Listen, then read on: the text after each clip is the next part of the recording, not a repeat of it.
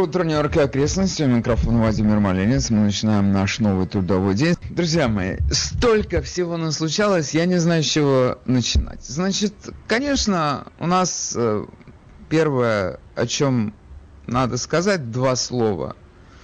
Это о том, что произошло в Болдере, в Колорадо, где человек, чье имя не сообщается, белый, упитанный, лысоватый мужчина – появился возле торгового центра с полуавтоматической винтовкой и бил 10 человек. Мы ничего о нем не знаем, ничего нам не рассказали, ни по какой причине. И люди, которые были свидетелями этого происшествия, говорят, что он просто подошел к магазину и начал стрелять. Среди погибших полицейский Эрик Теллой, отец семерых детей, самому младшему его малышу 7 лет который одним из первых бросился к месту происшествия и был убит. Вот это тот самый случай, когда те люди, когда, которые хотят э, дефинансировать полицию, они счастливы, что кто-то появляется, кто может спасти их. И вот это вот просто, какой может быть лучший пример, что ты можешь иметь тысячу претензий к полиции, но когда такая вот возникает критическая ситуация, кто еще побежит навстречу стрельбе? Кто? Полицейский. Окей, я думаю, это история, которая сегодня обрастет новыми подробностями, и у нас будет о чем говорить. Но сейчас я хотел бы коснуться нескольких очагов нестабильности в нашей стране. Но это в первую очередь Майами. Значит, я предполагаю, что вы видели все эти, э, все эти беспорядки в Майами. Я даже не знаю, где это именно. У меня только есть предположение, что это South Beach, который, те, кто бывал в этих местах, они видели, как эти места поменялись. И желающие посмотреть, что там происходит, на Твиттере просто длинные цепи этих самодельных видео, которые люди цепляют один к другому. Это просто такие появляются товарные составы этих видео. Драки на улицах. Потом там есть один из трюков, который практикуется. Это когда сидит в ресторане какая-то группа людей, во всем ресторане когда они все вместе по одному сигналу поднимаются и выходят из ресторана, не расплатившись. Это нам сплошь и рядом сейчас происходит. И официанты потом бегают за ними и пытаются вернуть. Это что-то невероятное. Что-то невероятное. Десантис ввел в этих местах комендантский час. 8 часов там никого не должно быть. Не знаю, поможет ли это, но... Okay.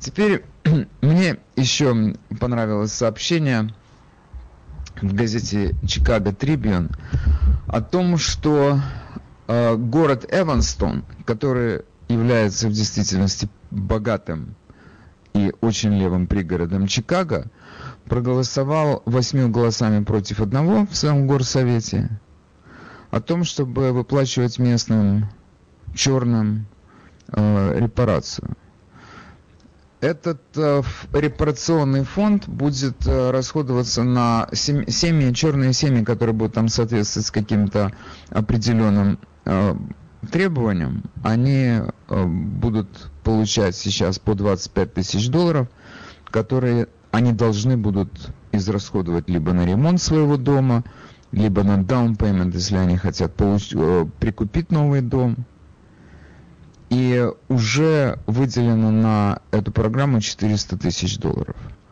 У нас тут же, конечно, возникает вопрос, откуда деньги? Кто заплатит?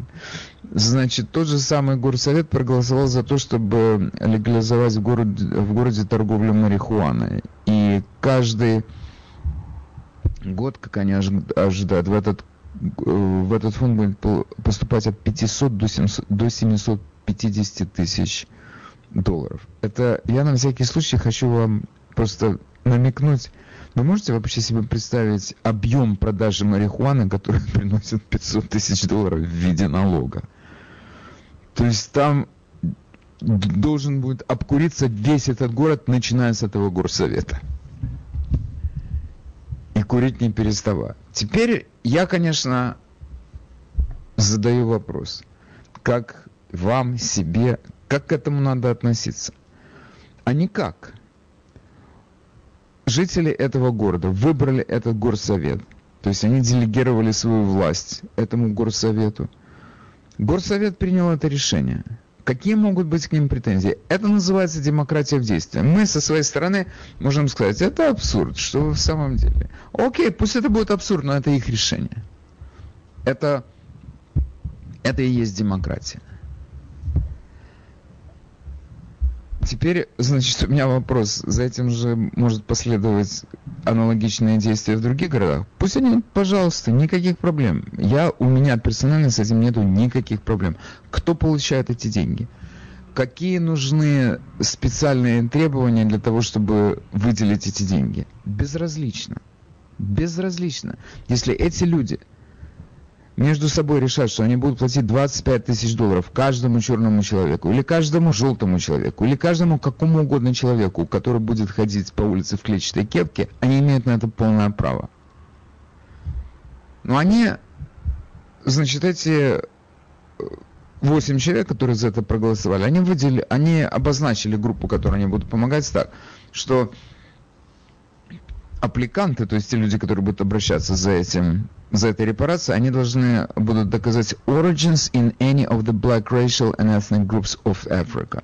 Значит, они должны будут э, доказать свою причастность к черным группам, которые э, прибыли сюда из Африки. Но сюда все черные прибыли из Африки, я это так понимаю. То есть это все. Здесь у нас возникает вопрос, а у них там есть какие-то параметры по, сколько, по тому, сколько этот человек должен зарабатывать? Среди черных есть люди, которые совсем неплохо зарабатывают. Как им тоже надо дать? Да, пусть дадут, какая разница? Это несущественно. Это, если эти ребята решили так сделать, то пусть они делают. Или есть вопрос, э, еще у меня такой, а если, например, эти люди приехали из Африки и решили поселиться в этом Эванстоне э, месяц назад. Они приехали из Африки, но месяц назад. Никто из их прабабушек и прадедушек никогда не был рабстве, по крайней мере, в Соединенных Штатах. Несущественно. Несущественно. Они черные из Африки, пожалуйста. Запишите список, вам дадут 25 тысяч на приобретение нового дома в Америке. Почему нет? Я считаю, что это совершенно нормально, потому что эти люди так решили. Они между собой договорились, это полюбовное решение. Значит, теперь еще один вопрос. А если вам это не нравится? Ну, с одной стороны, я так предполагаю, что если эти деньги будут действительно расходоваться из фонда, э, налогового фонда, который будет пополнять торговлю марихуаной, а не из твоих налогов, то какая тебе разница? Но разница еще может возникнуть в связи с тем, что если там так все хорошо, туда поедет много народу из Африки, именно в этот город. Там немножко поменяется этнический состав, и, и не знаю, может быть, местным жителям это не очень придется по душе. То есть тут есть миллион всевозможных развитий событий, и знаете, эм, что ты можешь сделать в такой ситуации, допустим, если ты выбрал себе это место жительства как место жительства, и тебе все это поперек горла? Ответ очень простой упаковал чемоданы и уехал в другое место. В какое, в какое хочешь. Мы иммигранты, мы знаем, как это делается. У нас пакуются чемоданы на счет раз. Если мы поменяли страну, то я предполагаю, что мы можем в одной стране поменять город или штат легко. Такие дела. Вот что происходит у нас в стране. По крайней мере, в этих... В городе Эммонстоне и в Болдере, Колорадо. Окей. Прямо не знаю, за что раньше хвататься такое все хорошее. Ну хорошо. Вот у нас есть э, замечательная тема. Вчера э, стало известно о том, что страховая компания Signa э, практикует у себя новые правила, э, связанные с э, борьбой, вернее, с как бы сказать, с, с их участием в антироссийском движении, вот так, наверное, точнее, с их участием в антироссийском движении. И эти правила совершенно захватывающие. Просто я вчера читал, я думал, мама моя дорогая, это мы уехали из Советского Союза. Потому что у людей были там претензии какие угодно. Кому-то не давали ходить в синагогу, кому-то не давали ходить в церковь Была всем известная у нас такая шуточная э, шуточный такой тип инвалидности назывался пятая группа. Пятая группа инвалидности. Или она же пятая графа. С этой целью говоря только, это была единственная цель, по которой э, записывалась нация твоя в паспорте, для того, чтобы люди в отделе кадров знали, с кем они имеют дело. На всякий случай, если по лицу не видно. Одним словом, там было плохо евреям. Это мы все знаем. Там существовал государственный антисемитизм. Значит, мы сейчас идем к тому, что называется государственным антирасизмом. В чем это проявляется? Компания Signa проводит обучение со своими работниками. И некоторые из этих работников, они, значит, фотографируют эти... Это все происходит на скринах, то есть это все, все обучение идет по Zoom. Теперь все по Zoom у нас. И там, значит, существуют такие анкеты, которые человек должен заполнить и сам о себе сделать вывод, какое место он занимать должен в нашем обществе, в государстве. Ну, пусть не в государстве, но, по крайней мере, в отделе кадров компании Signa. Значит, один из... Для того, чтобы понять, что такое дискриминация, людям дают заполнить такую анкету. Она сейчас передо мной. Сейчас я вам скажу, кто, откуда я ее взял, потому что тут некоторые люди считают, что тут лично где-то всегда присутствует. Это Washington Examiner. Окей. Okay. Они, значит, создали эту, эту... Они рассказывают эту историю о том, как здесь учат людей, как создавать справедливое общество.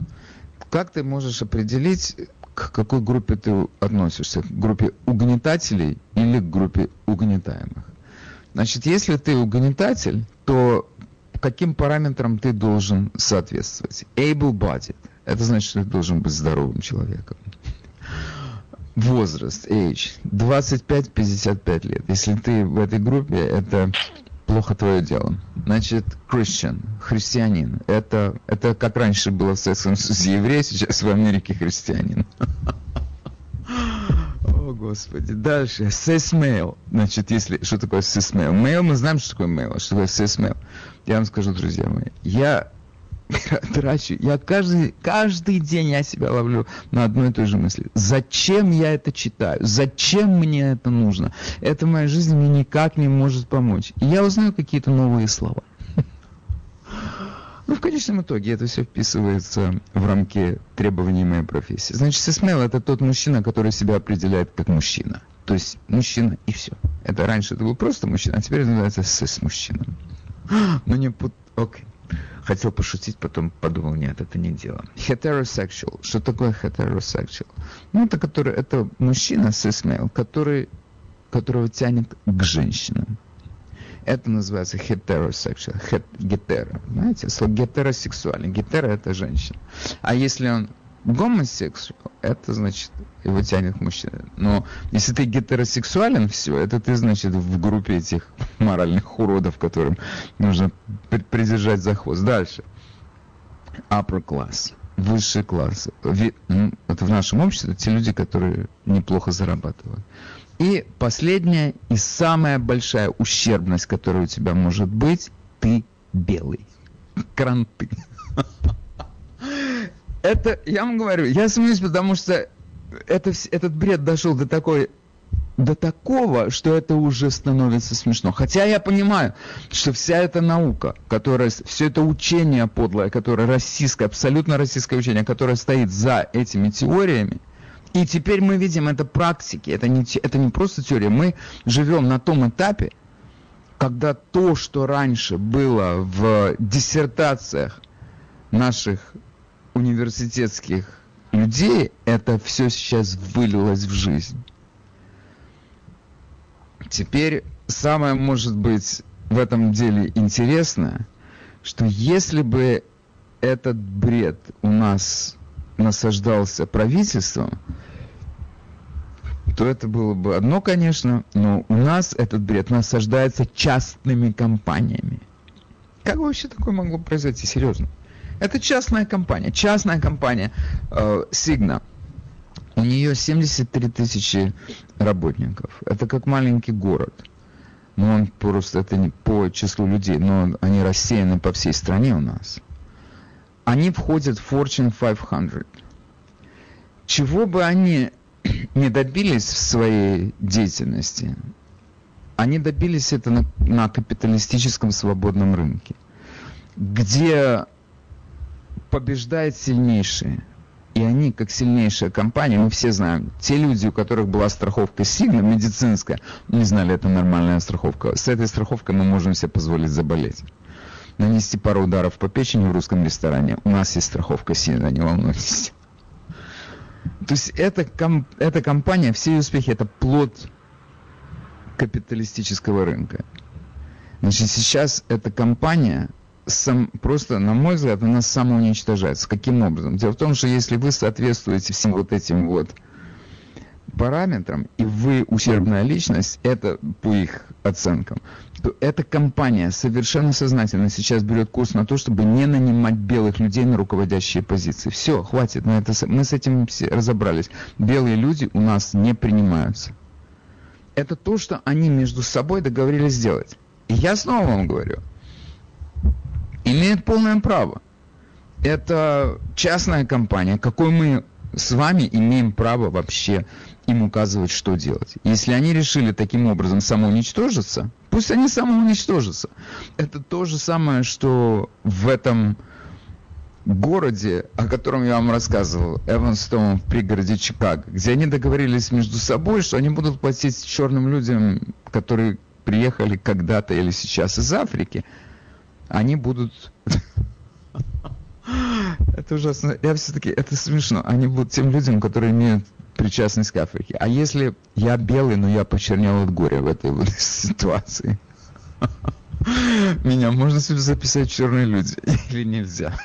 Но я сперва должен, конечно, почернеть от горя, а потом я могу пойти и попробовать. Но я никогда не был в Африке, у меня нету никакой связи с Африкой. Хотя, конечно, я могу сказать, что в целом человечество, говорят, произошло из Африки. Homo sapiens – это именно был тот род, который зародился в Африке в какие-то там непонятные века. И потихонечку они перебрали, значит, уже туда, в сторону Европы, Одессы, Москвы. И вот они здесь теперь. Ну так что, ну у меня, у нас у всех связь с Африкой. Имею право поехать и получить 25 тысяч. Но я вам говорю, что вот в этой истории меня что, ну смешит, я даже не хочу другого слова никакого говорить, именно смешит, что если в Советском Союзе была, был государственный антисемитизм, мы все это знаем, но там он как-то был такой полуприкрытый. То есть там это все решалось на уровне взглядов, когда там два человека сидели в отделе кадров какого-нибудь предприятия, и один из них смотрел в паспорт стоящего перед ним аппликанта, потом он многоч... многозначительно смотрел на политрука, который сидел справа от него или слева, и тот многозначительно ему показывал глазами, что это нам не годится. И они говорили, извините, у нас уже все набрано, мы уже, к сожалению, вы опоздали. Вчера бы мы еще вас взяли, но сегодня... Но там это, это все решалось на уровне взглядов. Там не было объявлено это открыто, мы этих не берем. Здесь это делается открыто. И это здесь, поскольку это подается все в виде учения прогрессивистского, нормальный человек должен это принять и сказать все. Я на руководящие роли больше не планирую идти, потому что вот это вот есть equity, мы уже нахватали своего, спасибо большое, хватит. Теперь мы должны уступить место черным или людям цвета. POC это называется. И мы должны освободить место посом. Посом, POC. Ну как, я, меня интересует ваше мнение, как к этому относиться? Мы, когда учим, когда мы отправляем своих детей в школу, потом в колледж, мы им говорим, Витенька, ты должен хорошо учиться. Если ты будешь хорошо учиться, ты получишь хорошую должность, и ты будешь хорошо жить, как мы. И ты сможешь своих детей отправить в нормальную школу, в нормальный колледж, и они будут хорошо. Сейчас Витеньку, Витеньке мы говорим, Витенька, Значит, расслабься, деточка. У нас тут другая ситуация. в колледж ты не пойдешь, потому что это бессмысленно, ты пойдешь это или ты не пойдешь, тебе надо будет потом уступить место. Вдумайтесь то, что происходит по стране. Это это катаклизм, самый настоящий катаклизм. Мы идем к катаклизму. Благодаря тому, что наши левые товарищи, они приняли это учение как основополагающее учение. Окей. А теперь слово предоставляется вам. Телефон на студии 718 303 90 90. Пожалуйста, набирайте этот номер. А, доброе утро, мы вас слушаем. Доброе утро, Вадим. А, доброе утро. Вы знаете, вы абсолютно правы. Это абсолютно... Сегодня это научная, единственная научная версия, которая не доказана, которая соответствует, которая может быть существование, что мы все произошли из Африки. Поэтому вы абсолютно правы. По поводу... Скажи, что потребуется. Хорошо. Да, у нас это, абсолютно, я с вами Это согласен. у вас все у вас все или еще Нет, я, просто добавить? я хотел еще спросить. Хорошо. А, вот есть какая-то статистика, ну не то чтобы статистика, вот это, этому всему бреду. Как, а, сколько людей, которые это воспринимают как, как должное? И это наши, знаете, наши... Одно... Я вас, послушайте, я вас понял, одну секунду. Значит, я вам хочу сказать, это вы задали очень интересный вопрос. Мы, когда смотрели на демонстрации БЛМ, там было белых людей больше, чем черных. Во всяком случае, да. на некоторых больших таких демонстрациях, которые были мирными. И э, то же самое сейчас происходит э, в больших компаниях. Это белые люди поощряют. Это от них идет. Это и у меня в голове не укладывается. Они сами пилят сук, на котором они сидят. Как да, это я с вами согласен. Плюс, если, допустим, из белого, из белых, черных азиатов и испанцев э, человек, который соответствует этой должности, и он знает лучше, чем я, да ради бога. Но просто ставить его только лишь потому, что он как бы убогий в понятии белых, белых идиотов. Это, это идиотизм. Это я, okay, это я. Спасибо. Хорошо. Спасибо. Вы, я, вы правы, конечно. Мне кажется, что вы правы. Слушайте, Э, в Washington Examiner они сообщают смешную историю. Значит, один человек обращался на какую-то должность, подал э, свою анкету, все. Значит, э, он абсолютно по квалификации проходил на эту должность. Но человек, который решал этот вопрос, ему фамилия этого человека не очень понравилась. Он посчитал, что это какая-то там, я не знаю. Короче говоря, его не взяли на эту работу. Потом очень скоро после того, как его не взяли на работу, выясняется, что это человек черный. В этом отделе кадров паника истерика его тут же берут на работу. Как мы так промахнулись? Извините, мы больше не будем. Доброе утро, мы вас слушаем. Доброе утро. Я хочу на личном примере доказать, что у меня течет 0,3% африканской крови. Есть компания, ну, которая делает ДНК-тест на да. чтобы стать да. А у Дата тест на 99% там, еврейской крови и 0,3% африканской крови. То есть я могу реально доказать, То что есть я... у вас просто справка есть? У вас есть справка? Да, официальный документ. Это может быть смешно, но это правда. Это смешно, потому что в этой ситуации это действительно, она настолько абсурдна, что ты не можешь к этому относиться серьезно. Хорошо, спасибо вам большое. А я вас умоляю, храните, храните эту справку. Не дай бог не потерять она вам может пригодиться. Что касается, что касается репарации, есть как бы контраргумент. Так как они, африка, африканцы должны доказать, что они были рабами, пусть те, кто будут платить деньги, должны доказать, что они были рабовладельцами и платят. Я не имею никакого отношения к рабовладельческому строю. Может быть, мои предки okay. были... Но вы несете... Вы знаете... Окей, окей, окей. Значит, я вам скажу, почему вашу здесь... Э, почему вашу логику здесь не примут. Дело в том, что мы сейчас... Э, все, что сейчас происходит в этой сфере, восстановление справедливости в расовых отношениях, оно немножко поменяло наше представление о юриспруденции вы несете коллективную ответственность как часть группы. Вы принадлежите к белой этнической группе, и вы несете ответственность за всю группу. Это то, что лежит в основе этого антирасизма. Коллективная ответственность. Это не важно, что вы не, не были рабовладельцем, ваши родители не были рабовладельцем. Это не имеет значения. Вы несете ответственность за всю группу. Окей, спасибо вам. Слушайте, этот довод они не принимают. Я говорю, у меня мои, моя право, мои прабабушка и мой прадед были рабами. И я это говорю безо всякого... Я не преувеличиваю, ничего не искажаю. Но я знаю, что родители моей бабушки, поскольку они произошли из очень бедной крестьянской семьи, и родители моего бед, э, дедушки тоже не были из богатого сословия, у них не было никакого другого варианта. Они были в царской России, они были либо так называемыми э, правительственными, либо царевыми рабами, то есть крепостными, либо же они принадлежали какому-то э, помещику. Все, что мне для этого нужно, наверное, это поехать в Новгородскую губернию и там порыться в архивах. Но я этого делать не буду, потому что времени нету. Но чисто теоретически я это понимаю, что это было именно так. То есть я, у меня в, течет во мне, течет кровь крепостного. Я тоже могу сказать, что-то заявить. Но для, это для них, они так договорились. В этом суть этого явления. Они так договорились. И мы должны это принять. В смысле, мы не должны, но они хотят, чтобы мы это приняли. И сегодня все эти курсы антирасизма, которые проводятся у нас в больших корпорациях, в научных учреждениях, э, в правительственных учреждениях, в школах, они основаны только на одном. Вы должны в это поверить. Вас обязывают в это поверить. Это, кстати, то место, где это все сломается. Потому что вы можете сделать вид, что вы поверили. Это все, что вы можете сделать. Но я должен признать, что здесь масса белых людей, которые это приняли. Точно так же, как э, в России приняли на веру коммунизм, что это нормально, это учение. Там экономист один, старший экономист над ним работал. И вот результат. Доброе утро, мы вас слушаем. Доброе утро, Вадим.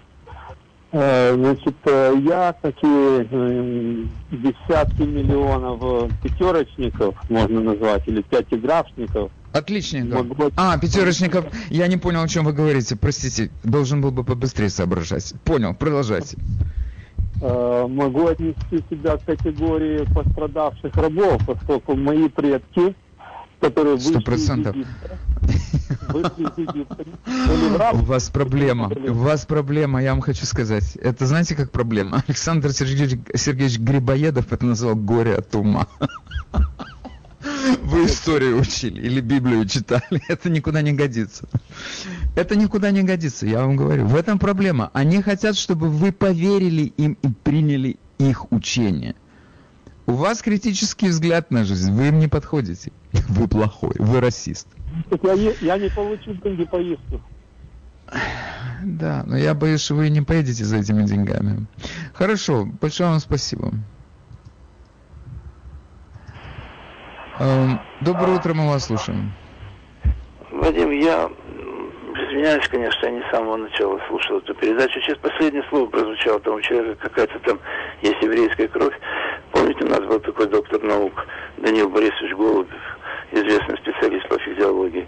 И когда-то у нас был такой э, разговор там на Брайтоне, он собрал наших людей, всех послушали. Я вам задал такой вопрос. Вы знаете, случилась катастрофа. Погибли там, ну, пострадали три человека.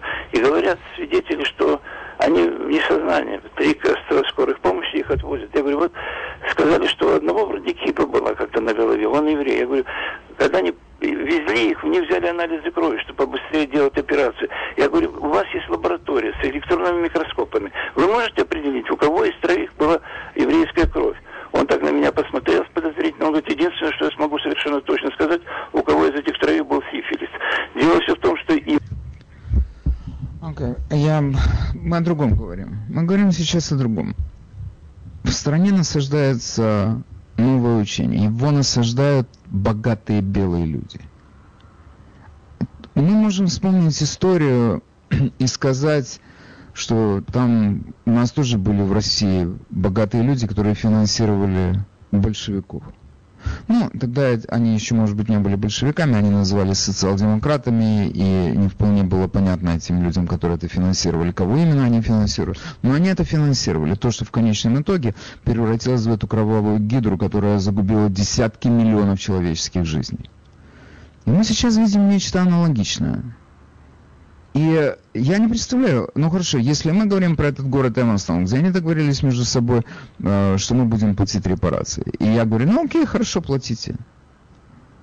Но в рамках той же самой борьбы, борьбы это насаждается в компании. И вот вы работаете в такой компании. И перед вами стоит вопрос, как, как быть? Это твоя карьера. Это твоя карьера. Ты всю жизнь к этому готовился, и тебе сейчас сказали, ты белый, отвали.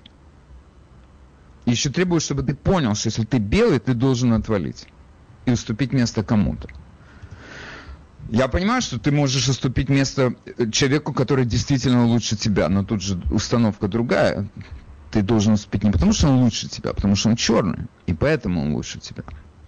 И я еще раз хочу э, обратить ваше внимание на то, что одним из фронтов этой борьбы стала школа. То есть это теория, критическая расовая теория, она насаждается детям с самых ранних лет. То есть при как это не, не страшно звучит, с детского сада. Им объясняют, кто они, а что они, какие места, какое место в жизни они должны занимать. И у нас всегда, если мы, например, в Советском Союзе, у нас, я знаю, это была такая установка во многих еврейских семьях. Если ты хочешь чего-то добиться, ты должен быть лучшим.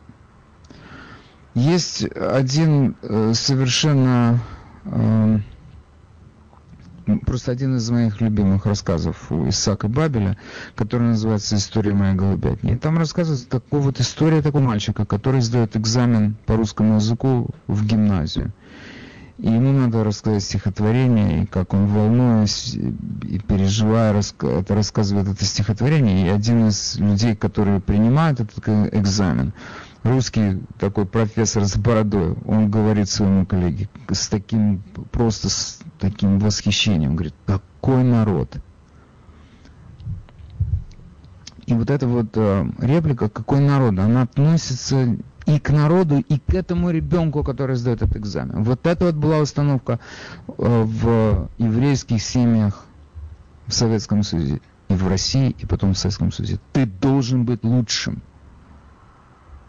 И здесь то же самое, э, но здесь этот, э, это стремление быть лучшим, поступить в лучший университет, сдать экзамены так, чтобы получить стипендию. То есть здесь всегда действовал этот принцип, ты должен заслужить свое счастье. Ты должен его заработать своим собственным трудом. И сейчас это все меняется, в как, просто меняется эта концепция ребенку с детства внушают, если ты белый, ты должен отодвинуться, уступить место черному. Но каким это может быть стимулом для этих детей? Для ваших детей? Доброе утро, мы вас слушаем. Э, доброе утро. Э, Вадим, я хотел вот такую историю рассказать. Э, в свое время мне довелось поработать на Сенсус. И вот перед тем, как мы начали работать... Да? Беру да, да, да. И вот перед тем, как мы начали работать там, у нас были такие кратковременные курсы государственные. Ну, нас обучали, как заполнять, как правильно задавать вопросы там и так далее. Вот. Так я к чему все это? И один из вопросов на сенсусе был раса. Ну, того человека, которого вы опрашиваете. И вот нас тогда учили, что э, расу вы записываете is the person considered himself. Э, что значит, как человек считает, допустим, перед вами стоит, ну, явно белый человек. Но если он считает, что он черный, значит, вы записываете его как черного. Понимаете, я к чему это говорю? Что, а как они вообще определяют эту расу? Сейчас я имею в виду. Э... Ну хорошо. Спасибо вам. Понимаете, о чем я? Пока что нет, но может быть потом со временем пойму. Спасибо вам. Um, вот, Доброе утро, вы в эфире, мы вас слушаем. Okay. Доброе утро. А вот, а вот я считаю, что это проявление расизма. Потому что если вы выделяете кого-то и, и, например, делаете его там начальником или кем, но только потому что он черный, значит, говорится о том, что он э, э, недостаточно умен или недостаточно квалифицирован иметь эту должность, и вы его берете только потому, что он черный.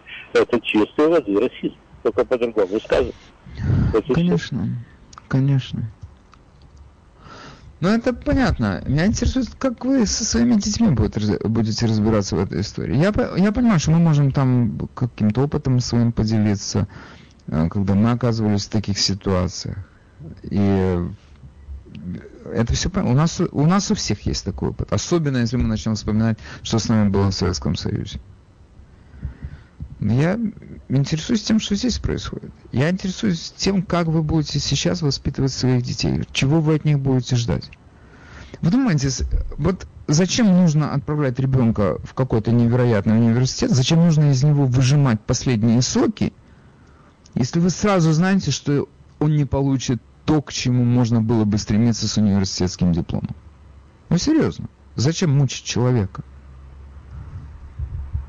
Зачем себя мучить? Это же вы за это все платите. Доброе утро, мы вас слушаем. Алло, здравствуйте, Вадим. Я с вами, в принципе, полностью согласен. Ну, смотрите, всегда надо начинать с себя, а не говорить и цикать пальцами в кого-то. Вот вы начали, говорили в своем рассказе о том, что какой-то городок решил выплачивать репарации бывшим рабам. Правильно? Я Нет, неправильно, потому что не бывшим рабам, а людям африканского происхождения. Они, может, не были рабами, я этого не говорю. Да, да, Поэтому именно, именно это я и хотел сказать. Но я расскажу историю нашу, которая в Америке происходит и касается ну, 90% вашей аудитории. Примерно лет 12 назад на Дэвидсон радио была передача, в которой рассказывали, как евреи могут получать репарации из Германии. Меня вообще это поразило, когда советовали, какие документы оформлять, где их доставать, какие справки получать. Потому что в основном, в основном звонили люди, которые и близко не были ни на оккупированных территориях, и не были в эмиграции нигде. И, ну, я имею в виду, не уезжали куда-то с оккупированных территорий. Они спрашивали, какие нужны справки, документы, потому что у них бабушки, дедушки, может быть, у кого-то родители выезжали. Им качественно, добросовестно, вот тут же на Дэвидсон радио объясняли, какие документы. Я позвонил в эту передачу и просто спросил, ну как мы можем брать деньги из Германии за кровь наших предков, родственников? Ответ был короткий и ясный. Но если дают, почему же не брать? Отвечала мне женщина, которая сегодня, в общем-то, работает на Дэвидсон радио. Так что я думаю, ну что начинать надо с себя. Хорошо. Мы начнем с себя. Окей. А, вы в эфире, мы вас слушаем. Доброе утро. Доброе утро э, э, всем. А, я хочу поделиться своим опытом. Смотрите, когда мне, а, мне много говорят, ты расист, а я им отвечаю, нет, вот я не расист, я националист. И поэтому я говорю, вот у вас расистов, которые ставят клеймо, я удавил и буду давить. Они все отступают сразу. Поэтому от нас зависит а то, как вы их давите на всякий случай? Скажите, чтобы мы знали, как вы их давите. А, как, ну, смотрите, вот я один раз давил а, своей машиной, когда были прошлым летом а, вот эти okay, протесты. Я тогда, знаете, окей, больше не надо. Все, это я не хочу слушать, как вы давите своей машиной кого-то. Это ни к чему. А, доброе утро, мы вас слушаем. А, доброе утро, здравствуйте. Ну, две темы маленьких. Во-первых, просто что касается Эванстона, я слушаю с ужасом, я слежу за этим Эм, событием, потому что, во-первых, у меня внучка учится в Норд-Вест университете там. А, и... да, да, это там же, это непосредственно и... в этом городе университет. Это Совершенно абсолютно верно. там и находится. И как да, это да, все да. отразится на их жизни, университет, насколько я знаю, сейчас очень э, крутится начальство университетское, очень крутится на сковородке для того, чтобы как-то все это в этой ситуации выживать и всем, чтобы было хорошо. И кроме того, это довольно дорогой уни университет. И все, я думаю, чем все это закончится через два года, когда пойдут в силу все эти расовые ограничения. То есть это очень больная тема, и просто вот хочу это прокомментировать. А вы скажите, а, одну секунду. Я, вы мне, прошу прощения, что я вас перебиваю. У меня э, вопрос э, такой более конкретный. Вы бы могли бы сказать, ваша э, дочка или вы сами вы о чем-то переживаете конкретно, как это может новая политика, и городская, и университетская, как она может сказаться на будущем вашей дочери?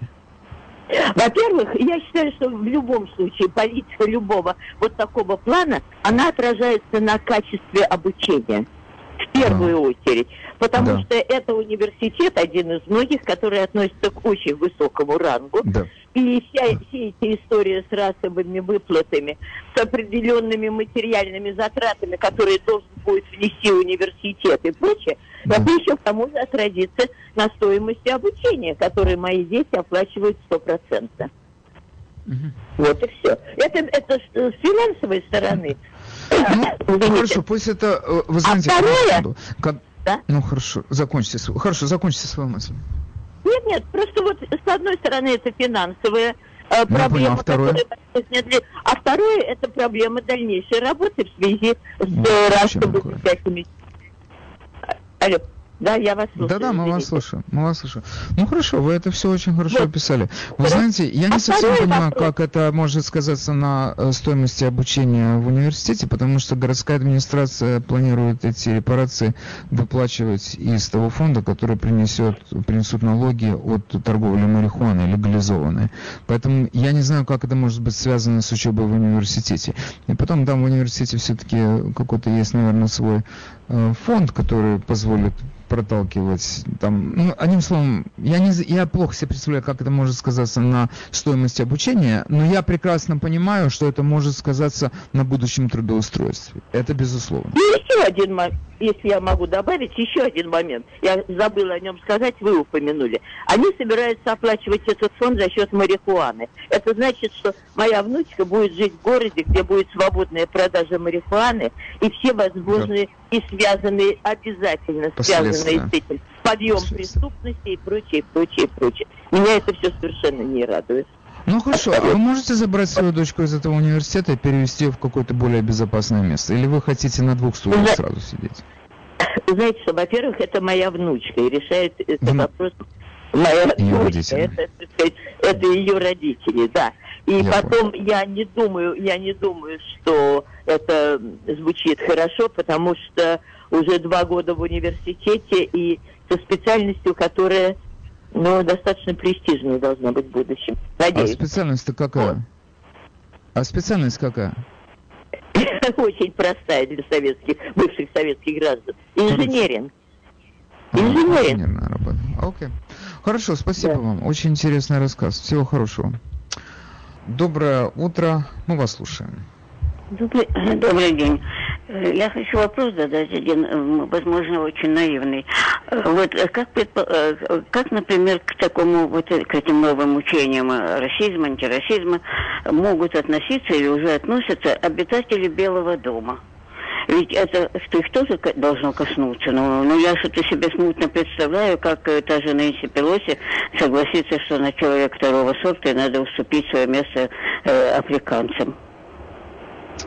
Но она не занимает Белый дом. А в Белом... Ну, обитатели, обитатели.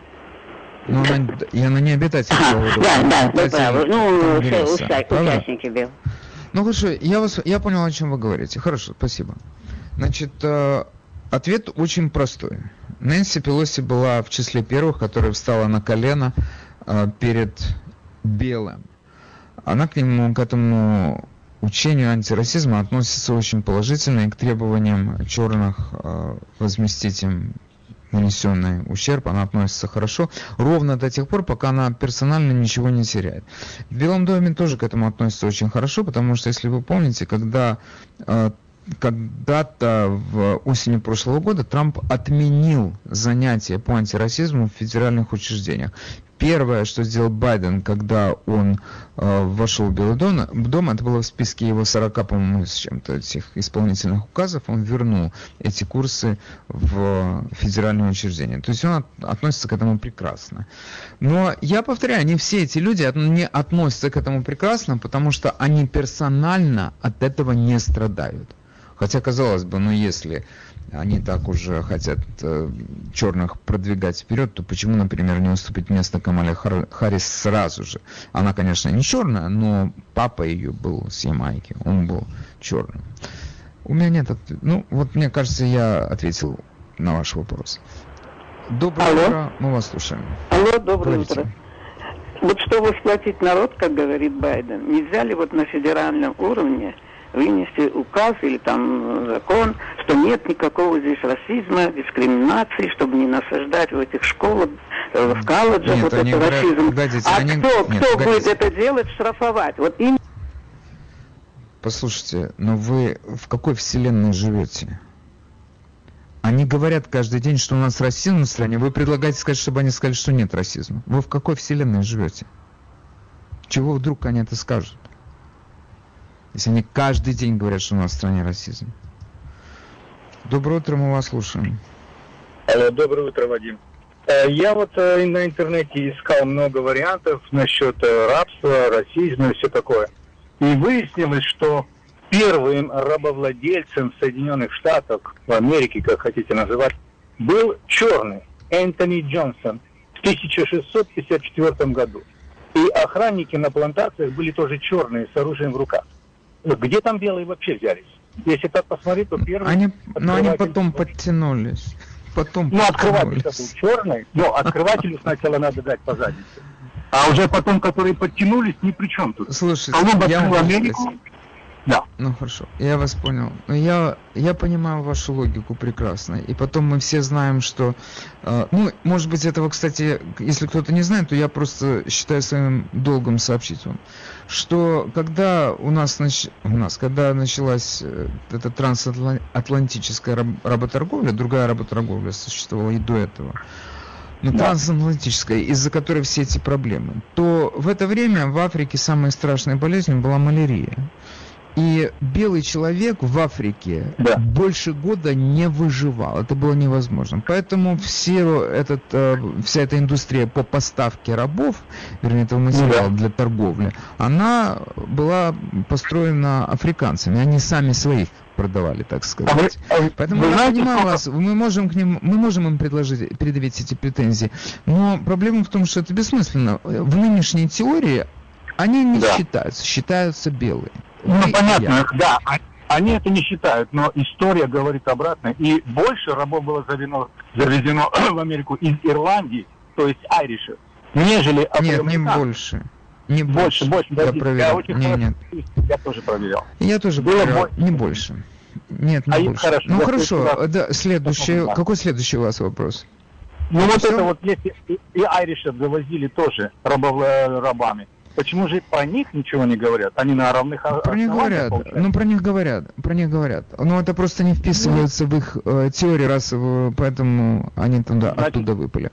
Хорошо, большое ну, значит, вам спасибо. Вы внесли много интересного в наш разговор. Когда э, отлав э, ариши, когда не ариши, а ирландцев, когда их сюда отправляли, то их обычно отправляли сюда на срок. Это было как отбытие вины за какие-то преступления. И я когда-то узнал об этом из детской книжки, которую, думаю, многие у нас тут читали, если читали в детстве. Это роман Рафаэля Сабатини, который назывался «Одиссея капитана Блада». Очень популярная книжка. То есть его судьба, это была судьба вот этих вот ирландцев, которых просто обвиняли в каких-то государственных преступлениях, их приговаривали к какому-то сроку, может быть, иногда это было пожизненно, но обычно их приговаривали к какому-то сроку, который они отбывали в качестве рабов на каких угодно плантациях. Если мы говорим о капитане Бладе, то он попал на остров Барбадос. Но это... Э, то есть сюда ирландцев не привезли, сколько там, 4 или 6 миллионов. Но это все как бы все-таки вековое такое было Э, предприятия. Но понятно, что в истории есть много оговорок, которые мы можем завести сюда. Но они создали свою историю. В этом сила э, какого-то учения. Оно не глупыми людьми создается. Которые, эти люди, они это понимают, что э, надо писать так, а не эдак, и как они это составляют все. И это потом трудно пробить. Ну, правда живет вот в таких вот знатоках, которые что-то выучили, что-то прочли, правда живет в книгах, поэтому надо читать побольше. Хорошо, а, друзья мои, я смотрю на экран и вижу, много народу еще хочет высказаться. Но уже мы подошли к такой части моей передачи, когда а, просто не успеем. Поэтому уже в следующий раз. Ну, я надеюсь, что этот час, эти два часа были для вас интересными, много нового узнали, есть о чем задуматься. Я вас оставляю до завтра. Хорошего вам рабочего дня или дня отдыха. Будьте здоровы. С вами был Владимир Малинец.